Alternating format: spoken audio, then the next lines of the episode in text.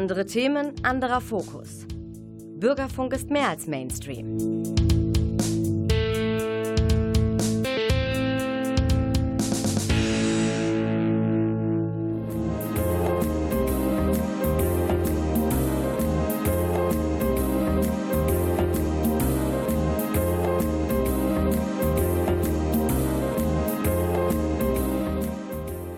Der Lesewurm extra.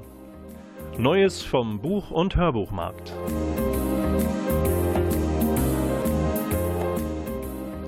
Präsentiert von Volker Stephan.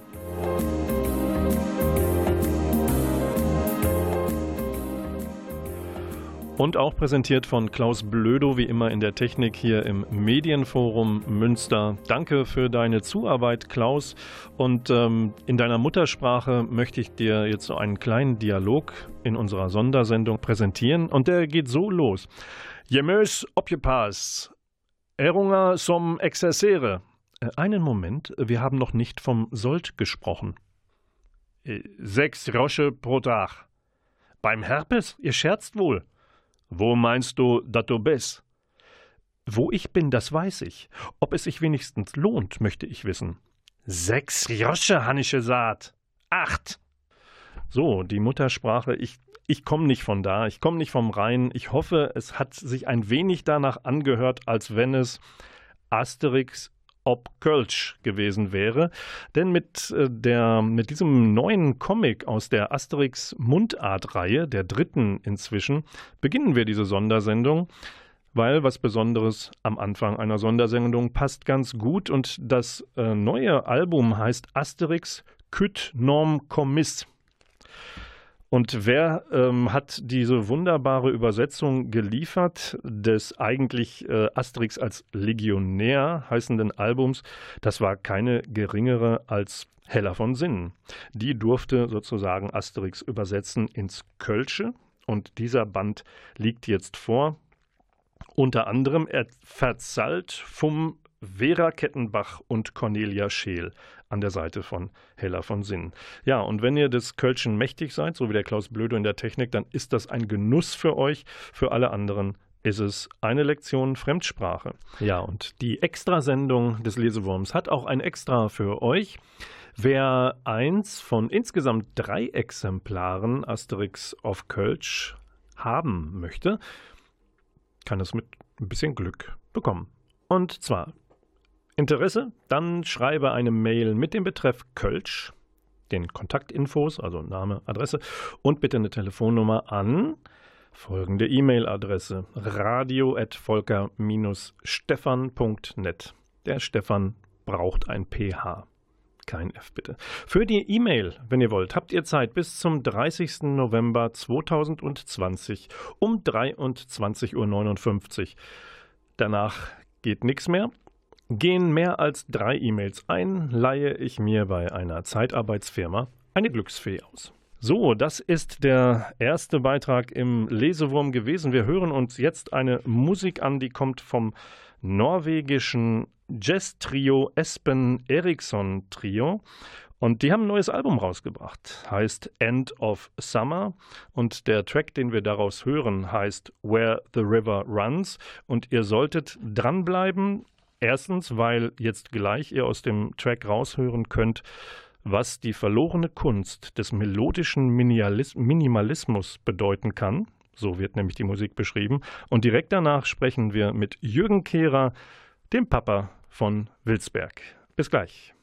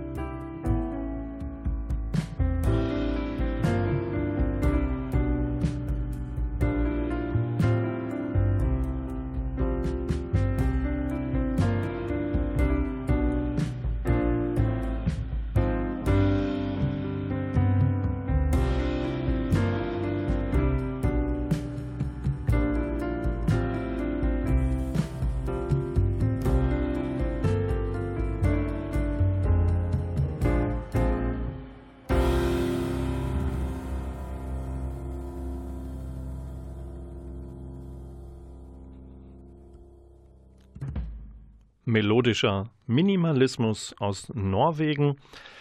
Im Lesewurm am 30. November in der Extrasendung. Und extra schick gemacht hat sich, vermutlich aus seinen Stimmbänder, Jürgen Kehrer am anderen Ende der Leitung. Herzlich willkommen in der Sendung, Jürgen Kehrer. Ja, hallo.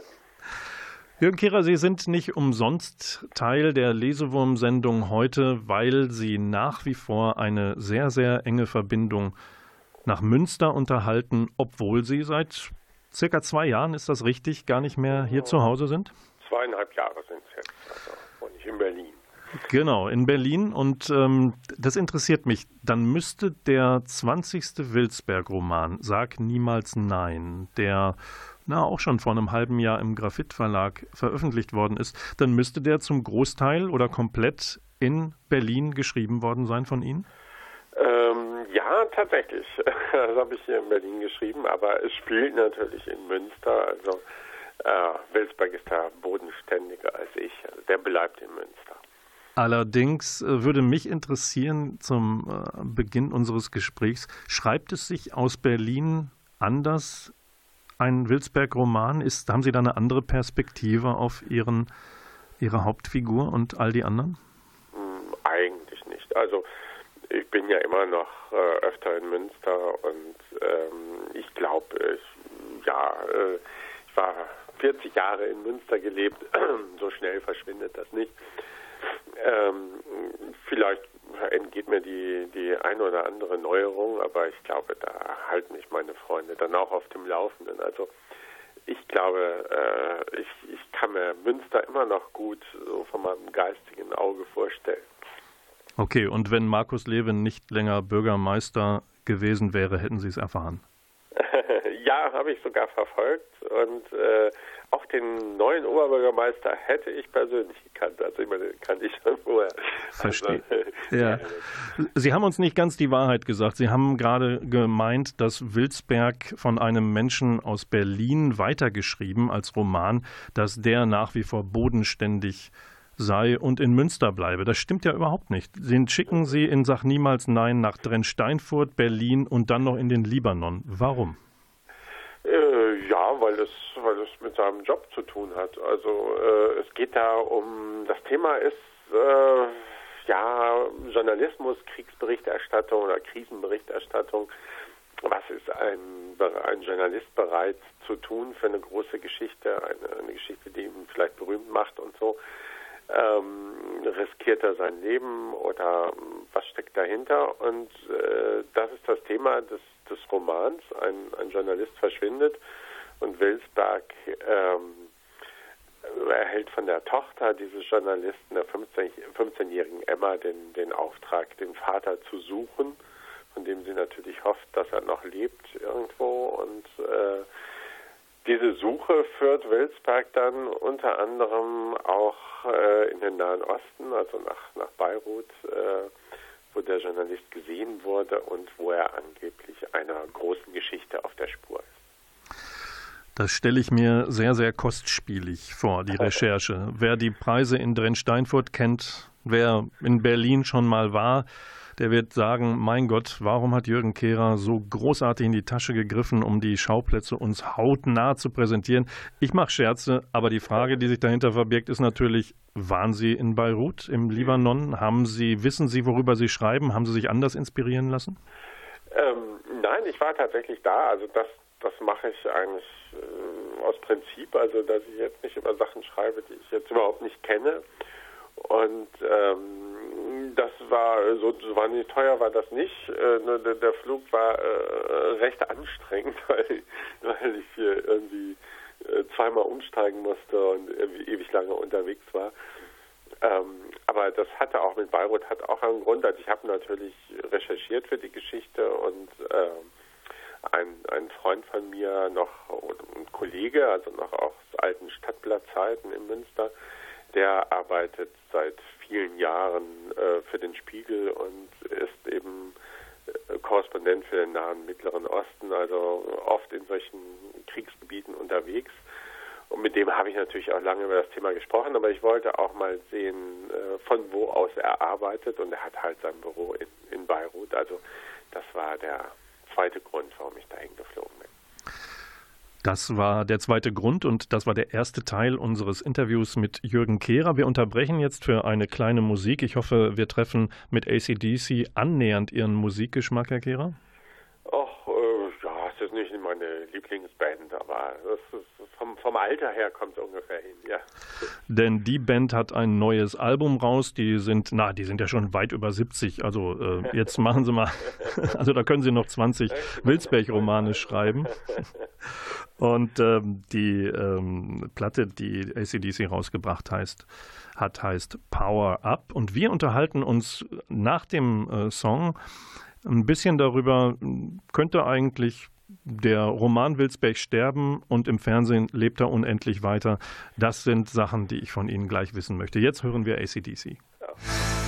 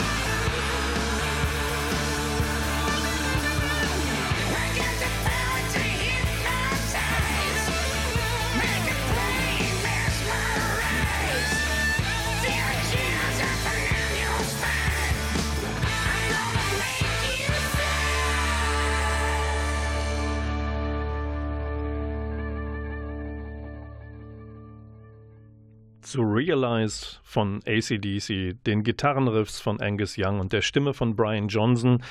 Alles brandneues ACDC-Album Power Up. Hat sich unser Gesprächsgast Jürgen Kehrer vermutlich gerade die Ohren zugehalten, weil es nicht ganz ihr Musikgeschmack war. Ist es geworden in der Zwischenzeit?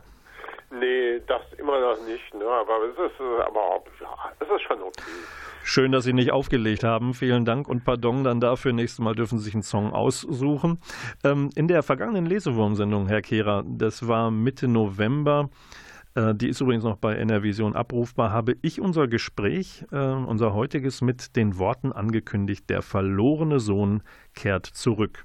Jetzt müssen wir uns bedenken, mitdenken, wenn Corona es zulässt. Und damit meinte ich Ihre Lesung, die für den 9. Dezember terminiert ist im Cuba Nova. Jetzt äh, neigt sich der November dem Ende entgegen und damit auch erstmal die Corona-Beschränkungen und so dieser zarte Lockdown oder wie auch immer man ihn beschreiben möchte. Wissen Sie im Moment, wann welche Veranstaltungen, die Sie so terminiert geplant haben, überhaupt stattfinden können? Kann man da sehr wenig sagen. Also ich habe ja, also ich hätte ja schon viermal in Münster aus meinem Roman lesen sollen können und äh, bei, bei Thalia und das ist äh, jetzt äh, viermal verschoben worden. Ähm, es ist natürlich schade, dass, dass äh, fast alle Lesungen ausfallen. Ich habe bislang erst eine einzige Lesung gehabt aus dem neuen Buch. Äh, das meiste ist zum Glück nicht einfach weggefallen, sondern verschoben worden vom Frühjahr in den Herbst, jetzt mittlerweile ins nächste Jahr. Also hoffe mal, dass im nächsten Jahr äh, das ein bisschen besser aussieht und äh, ich da eben noch etliche Lesungen nachholen kann. Also ob es am 9. Dezember klappt, äh, kann ich im Moment noch nicht sagen. Ich hoffe es natürlich oder eine gewisse Chance besteht, aber ja, das wäre dann sozusagen die Münster-Premiere von genau. Sag niemals Nein. Und dieser Krimi ist ja schon im März erschienen eigentlich. Ne? Ist das, ähm, was ist dran an der These, fürs Schreiben oder am Schreiben behindert Corona sie so gut wie gar nicht? Fürs Präsentieren dessen, fürs vor die Leute, vor das Volk, vor die Krimi-Fans treten, ist es eine Katastrophe. Wie würden Sie es aus Ihrer Sicht sehen?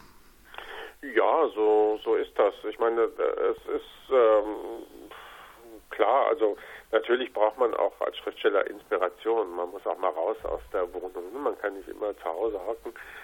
Ähm, also insofern behindert das auch ein bisschen das Schreiben, aber natürlich äh, Homeoffice bin ich gewohnt, also seit vielen Jahren. Äh, ich schreibe halt äh, fast immer zu Hause und äh, das kann ich jetzt auch weitermachen. Also das ist nicht so, so schlimm. Natürlich äh, war es schade, dass das Buch äh, ein paar Tage äh, vor dem ersten äh, Lockdown erschienen ist. Also äh, da ist dann erstmal alles ausgefallen und äh, ja, Corona war das Thema, was alle ständig beschäftigt hat. Also von da sind Bücher da auch erstmal ein bisschen untergegangen, zum Glück äh, haben dann viele Leute das Lesen entdeckt und vor allen Dingen auch viele Buchhändler die Möglichkeit, äh, zum Beispiel äh, ja, Bücher ins Haus zu liefern sozusagen. Ne? Das haben viele Buchhandlungen gemacht. Und ähm, von daher ähm, war, glaube ich, äh, jetzt für den Buchhandel das gar nicht mal so eine schlimme Zeit, aber äh, Lesungen sind natürlich auch eine, eine, Werbung für das Buch. Also Ne? Also in der Stadt wird darüber berichtet und äh, es kommen Leute dann zu Lesungen, die erzählen das weiter. Also ich glaube, da, da fällt beim Verkauf auch einiges weg. Also das Der, ist schon schade, ne? ja. diese ganzen Sachen. Mhm. Ja, Münster als, als Tatort, als Schauplatz von ähm, Kriminalserien ist, das ist ja der Kassenschlager, das sind ja die Blockbuster schlechthin. Millionen von Menschen gucken sich wahlweise den Münster-Tatort an oder aber die Filme von ihrer Figur Georg Wilsberg. Ähm, Neiden Sie dem Wilsberg eigentlich manchmal die Popularität, äh, wenn Sie neben dem durch die Stadt gehen würden, wie auch immer er aussieht, aber nehmen wir Wilsberg jetzt mal nur so als Figur und Sie stehen daneben, dann laufen die Leute auf Wilsberg zu und wollen Autogramme und den Kehrer wird der auch wahrgenommen? Äh, ja, also ich, äh, ich gönn's ihm, aber er ist ja auch großzügig äh, mir gegenüber. Also ne, er ja. nährt mich jetzt mittlerweile seit 30 oder mindestens seit 25 Jahren, so lange gibt es ja jetzt auch schon die Filme. Und er wirft Ihnen das nie vor? Hör mal, du hängst aber ganz schön bei mir auf der Tasche seit so langer Zeit, da ist er auch nett. Nein, nein, nein, er macht das gerne. Er macht das gerne.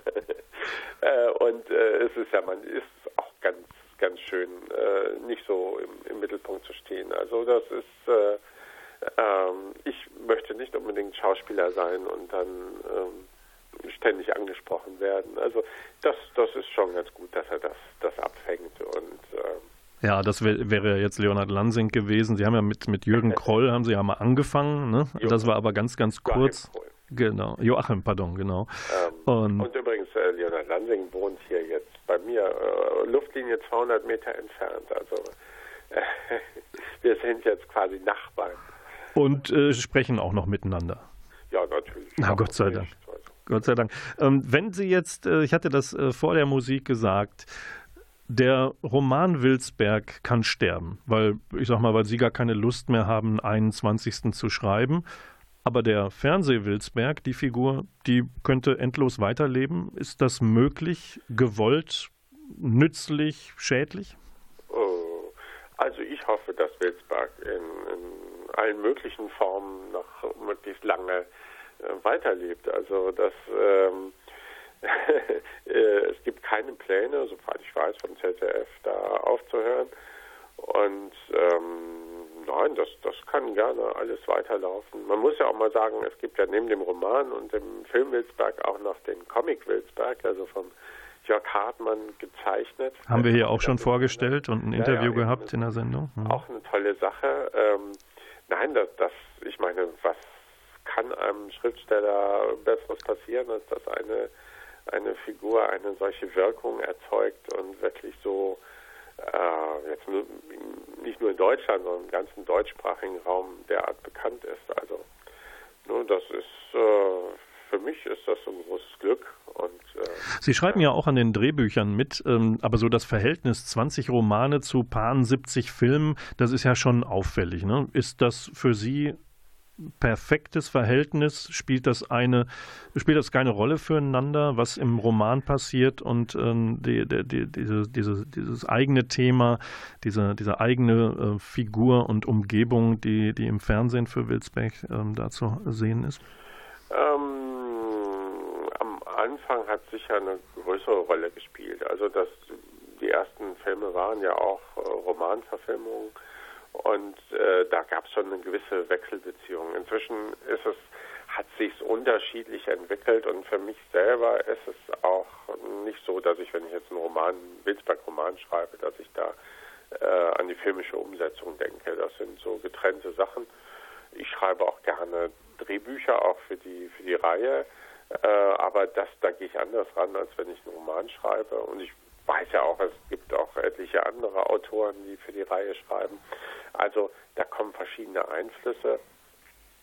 Und ähm, nein, für mich sind das zwei verschiedene Figuren. Das ist für, für Leser oder für, für Zuhörer jetzt bei Lesungen manchmal ein bisschen schwierig auseinanderzuhalten. Da sind natürlich viele Fragen dazu. Manchmal ist auch jemand empört, weil es die, die Figuren aus dem Film dann nicht im Buch gibt und umgekehrt.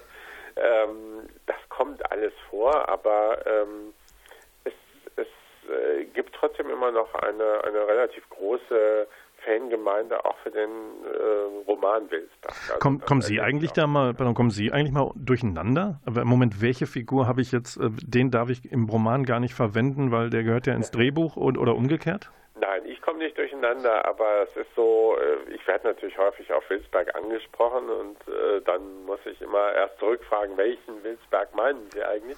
weil, weil das ist natürlich äh, Unterschied. Ne? Mein Roman Wilsberg hat kein Antiquariat und, und so weiter. Also das, das, äh, die unterscheiden sich halt ein bisschen und ich muss immer erst wissen, welchen Wilsberg meint der Fragende jetzt der Film Wilsberg ist natürlich der bekannteste, klar. Also es gucken ja rund sieben Millionen Zuschauer äh, jeden Film. Also ähm, der ist einfach dominanter, aber ähm, das hält mich ja nicht davon ab, jetzt auch äh, den, den Roman Wilsberg weiterleben zu lassen.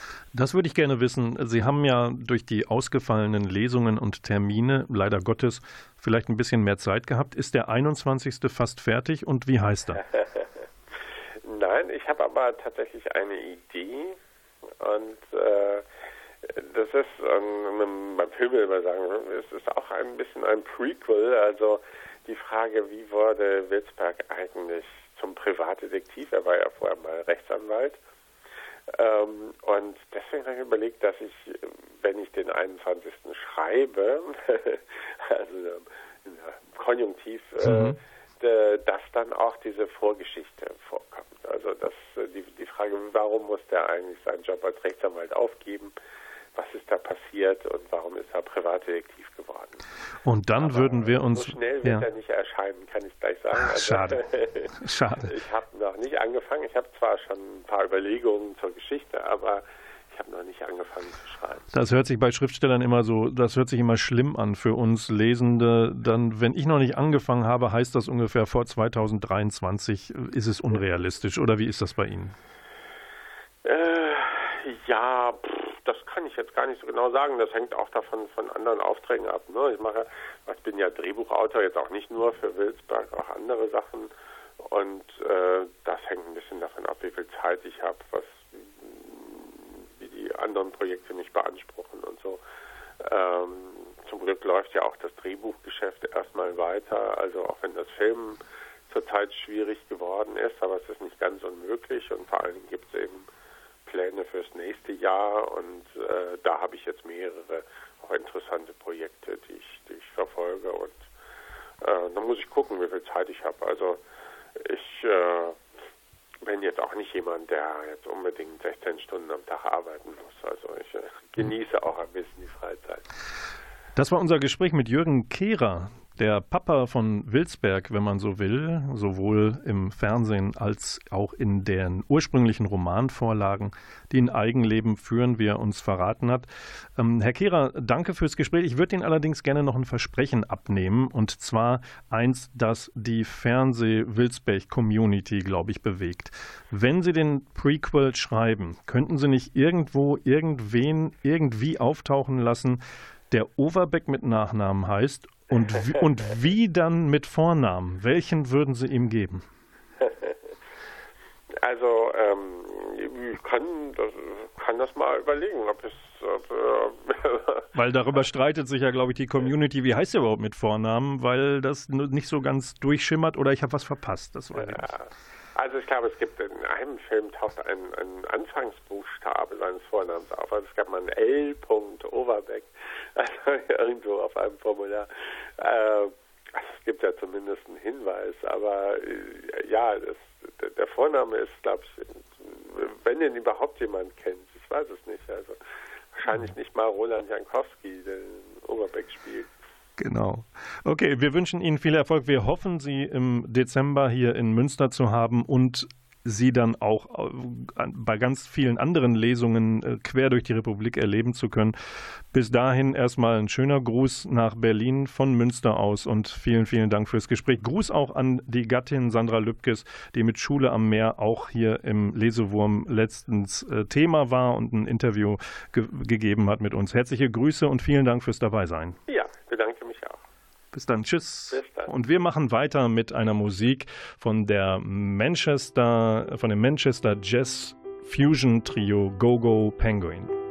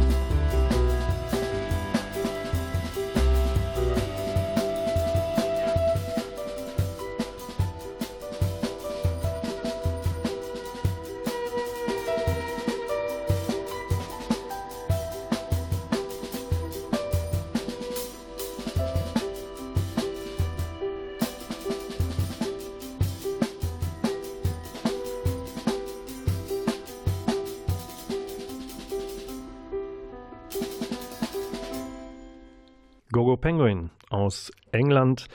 Last Words hieß der Song vom Debütalbum Fanfares aus dem Jahr 2012. Ja, der Lesewurm begrüßt euch zurück in seiner Extrasendung. Und ihr kennt sicher den Spruch, wer Z sagt, muss auch A sagen. Ich helfe euch weiter. Z wie Zwerge und A wie Albä. Falls da draußen jemand mit ausgewachsener Expertise in Sachen Fantastik ist, der oder die wird aufgemerkt haben. Kennt jemand Zwerge, Albä? Ihr? Gut, da draußen. Dann ist euch natürlich bekannt, dass Zwerge und Albä eine Erfindung von Markus Heitz sind. Mit den Zwergen startete er seinerzeit seine Bestsellerkarriere und dann lieferte er eine eigene Saga über die Gegenspieler der Zwerge nach, eben die Albä. Das sind Dunkelelfen und nicht nur die Feinde der Zwerge, sondern die sind sich auch untereinander nicht alle unbedingt grün. Und so entwickelt sich bei den Albä anhand der beiden Streithähne Sintoras und Kapalor eine nervenaufreibende Geschichte. Und die Legenden der Albä, die sind jetzt zu hören. Vertont sind die gesamten fünf Bände der Reihe, die zwischen 2009 und 2014 von Markus Heitz herausgegeben worden sind. Jetzt frisch erschienen als Box mit 15 MP3-CDs. Das sind stolze 100 Stunden Spielzeit. Weihnachten, ich hör dir Trapsen. Das Ganze erscheint bei Osterwold Audio innerhalb des Verlags Hörbuch Hamburg und eingelesen ist es von Johannes Steck. Und der sagt über das, was er da liest, auf einmal gewinnt man für das vermeintlich Böse Sympathie. Ja, und äh, wir hören jetzt einmal rein in das, was Johannes Steck uns da präsentiert. Man sagt, sie seien grausamer als jedes andere bekannte Volk. Man sagt, der Hass gegen die Elben, Menschen, Zwerge und alle anderen Geschöpfe rinne schwarz durch ihre Adern und zeige sich im entlarvenden Licht der Sonne in den Augen. Man sagt, sie hätten ihr Dasein ganz dem Tod und der Kunst gewidmet. Man sagt, sie würden schwarze Magie beherrschen. Man sagt, sie seien unsterblich. Vieles wurde über das Volk der Albe verkündet. Nun hört die folgenden Geschichten und entscheidet danach selbst, was davon der Wahrheit entspricht und was nicht.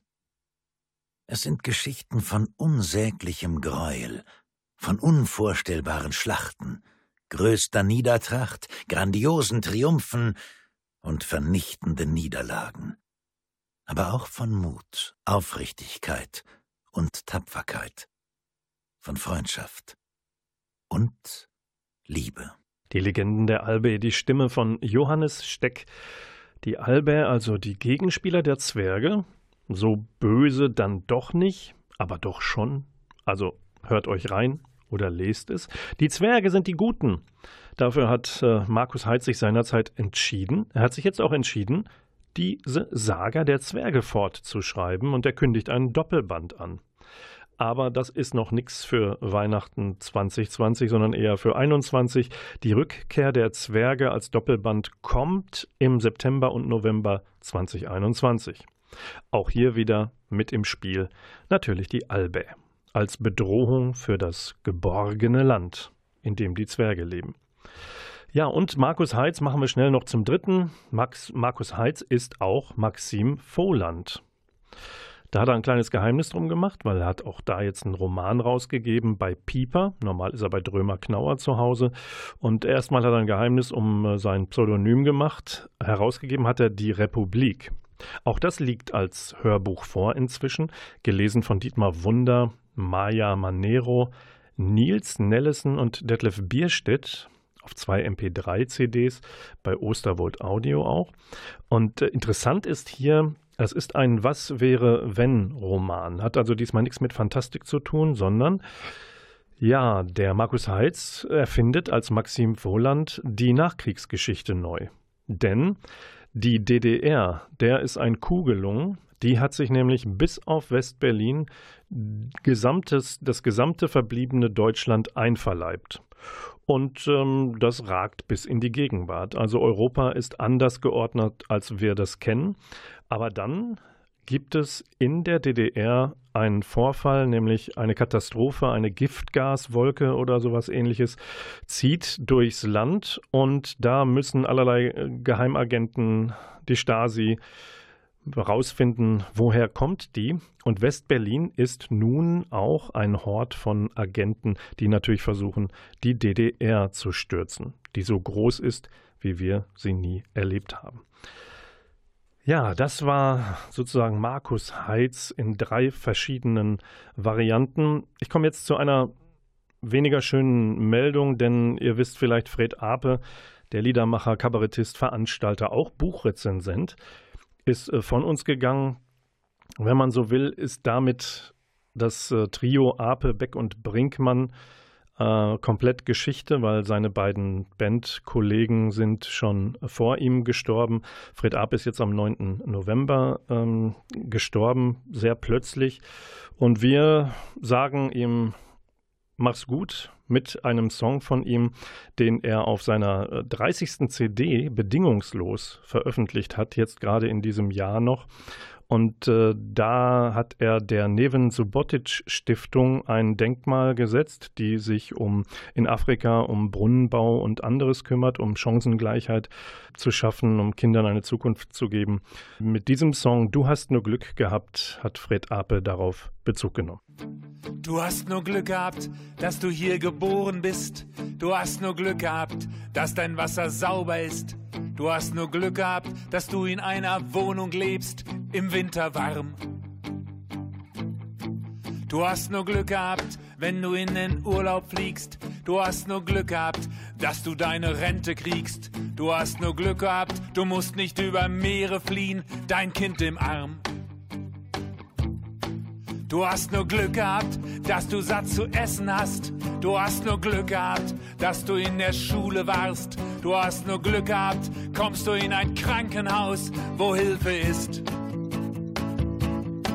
Du hast nur Glück gehabt, wenn du täglich duschen kannst. Du hast nur Glück gehabt, wenn du bei Konzerten tanzt. Du hast nur Glück gehabt, dass du demonstrieren kannst und keiner schießt es bricht mir fast das Herz, dass wir immer noch so tun, als gäb's eine zweite Welt im Kofferraum. Also wovor hast du Angst? Warum der Neid, die Wut? Denn wenn du ehrlich bist, geht es dir gut. Du hast nur Glück gehabt, Du kannst glauben, was du willst. Du hast nur Glück gehabt, wenn du sanft dein Baby stillst. Du hast nur Glück gehabt, wenn du an die 100 wirst, vielleicht gesund. Du hast nur Glück gehabt, wenn du dich informieren kannst. Du hast nur Glück gehabt, wenn du deine Zukunft planst. Du hast nur Glück gehabt, wenn du gute Zähne hast im vollen Mund. Und es bricht mir fast das Herz wir immer noch so tun, als gäb's eine zweite Welt im Kofferraum. Da sind Milliarden auf der Flucht, weil jeder Schutz und Schatten sucht. Und die Zukunft zeigt sich uns als böser Traum. Du hast nur Glück gehabt, du hast keinen Krieg erlebt. Du hast nur Glück gehabt, dass hier nie die Erde bebt. Du hast nur Glück gehabt, du kannst sogar wählen gehen, frei und diskret. Du hast nur Glück gehabt, dass du hier geboren bist. Verdammtes Glück gehabt, dass das hier Europa ist. Riesenglück gehabt, zeig endlich mal Respekt und es ist spät. Du hattest Glück gib was zurück. Fred Ape hat sehr, sehr vielen Menschen etwas gegeben oder auch zurückgegeben. Was in diesem Jahr nicht stattgefunden hat, nicht so richtig, äh, ausschließlich digital, war die Frankfurter Buchmesse. Gastland war Kanada. Und ein Buch möchte ich euch noch ans Herz legen, das ähm, in einer wundervollen Weise eine Familiengeschichte über 100 Jahre erzählt, die quasi im Wald spielt. Michael Christie, Das Flüstern der Bäume, erschienen ist es bei Penguin. Und da erleben wir Jacinda Greenwood, die ist Naturführerin auf Greenwood Island. Die kennt nichts von ihrer Familie. Also die, die Spuren verwischen sich. Sie hat einen relativ bekannten Namen, aber kennt ihre Vorfahren nicht. Bis eines Tages äh, ihr Ex-Verlobter mit einem Tagebuch der Familie um die Ecke kommt, Tagebuch der Großmutter. Und darin wird erzählt und es eröffnen sie, sich ihr alle möglichen Verwandten von ihr, darunter ein Zimmermann, darunter eine Hippie-Großmutter, darunter ein Landstreicher und ein blinder Bruder des Landstreichers, der zu einem der reichsten Holzmagnaten des Landes aufsteigt. Eine wunderbare Geschichte erzählt entlang von 100 Jahren. Etwas äh, mehr nervenaufreibender ist von Mark Farnert, Lied des Zorns, bei Pieper erschienen. Da handelt es sich um einen Thriller. Und äh, Hauptfiguren sind zwei Schwestern. Einmal ist es eine ehemalige Elitesoldatin, Wiebke Meinert, und dann ihre Schwester Saskia. Die ist Geheimagentin. Die stirbt allerdings am Anfang des Buches.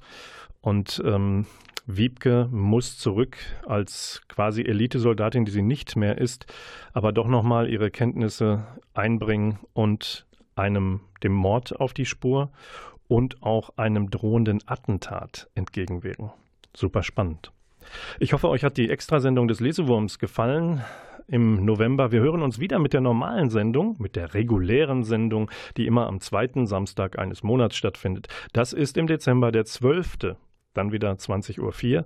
Und wir bedanken uns hier im Medienforum der Klaus Blöde in der Technik, Volker Stephan am Mikrofon. Wir haben noch zwei Songs für euch. Das erste kommt eingespielt von einer Schallplatte und zwar ist es Porcupine Tree, eine Akustikversion von Small Fish, gerade rausgekommen, diese LP. Und danach hört ihr noch einmal Fred Ape mit dem Lied Liebeserklärung an meine Tochter. Das war der Lesewurm. Tschüss, bis zum 12. Dezember.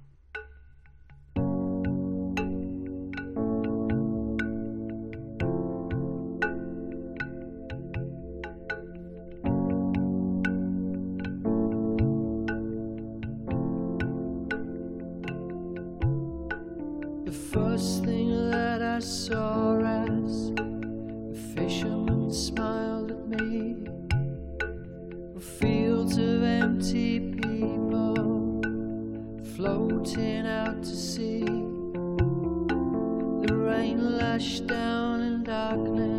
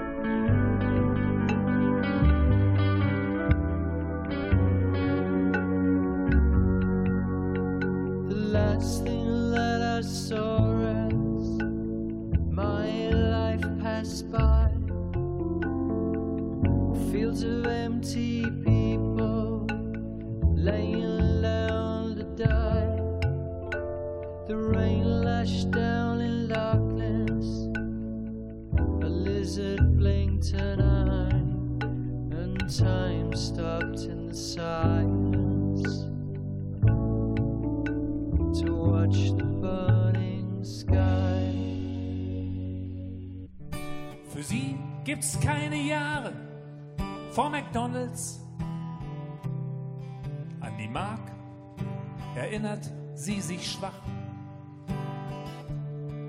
Wetten, das gab's immer nur mit Thomas Gottschalk. Und die Beatles sind für sie ein ödes Schulbuchfach.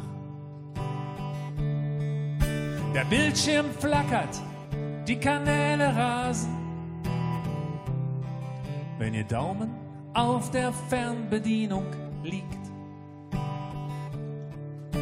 Den Kaiser kennt sie aus der Handywerbung.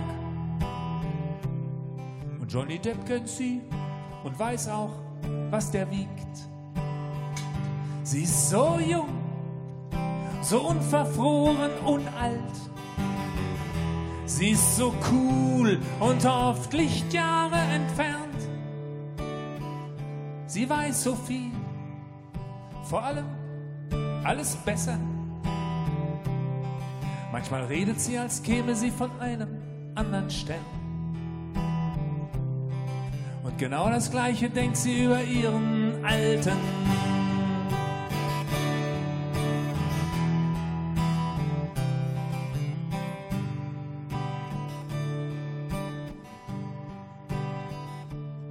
Sie weiß nichts von echten Langspielplatten.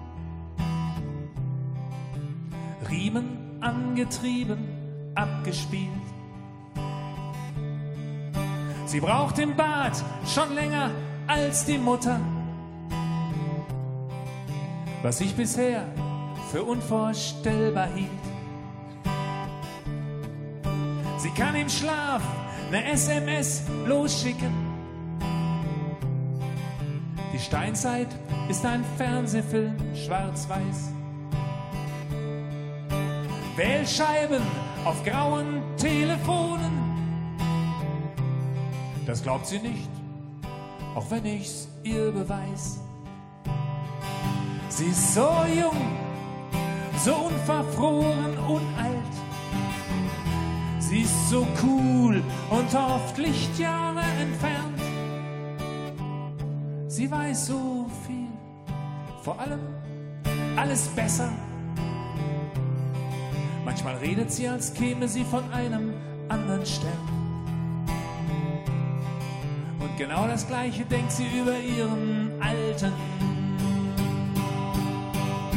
Für sie ist Post ein Blinken auf dem Display.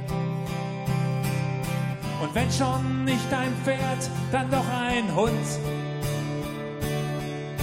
Ihr ganzes Leben lang gibt es schon Video. Und alle Fotos von ihr sind natürlich bunt.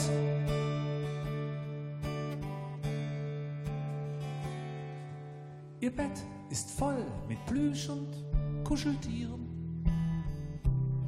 Hol ich sie ab, dann schämt sie sich für mich.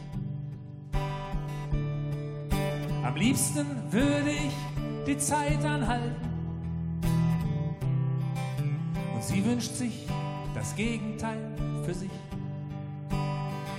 Sie ist so jung, so unverfroren und alt. Sie ist so cool und oft Lichtjahre entfernt. Sie weiß so viel, vor allem alles besser. Manchmal redet sie, als käme sie von einem anderen Stern. Genau das Gleiche denkt sie über ihren Alten.